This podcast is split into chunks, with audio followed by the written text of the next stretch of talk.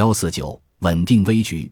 当时金军进甲精旗皆已陷没在土木铺，京师疲卒雷马不足十万。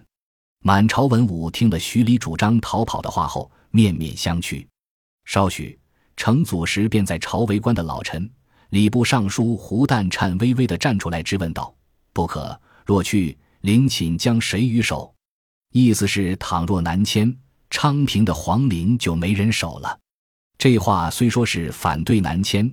但理由让人感觉有点牵强，而且颇有点悲壮无奈之感。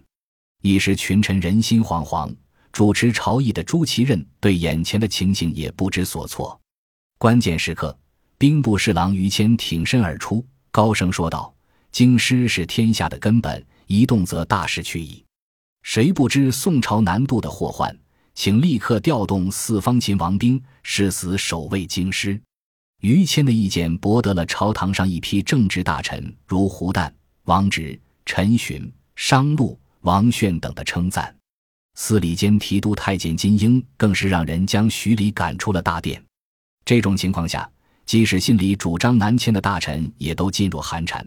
朝堂上顿时统一了意见。这样，毫无主见的游王朱祁钮和孙太后决定坚守北京，并将战守的责任交给于谦。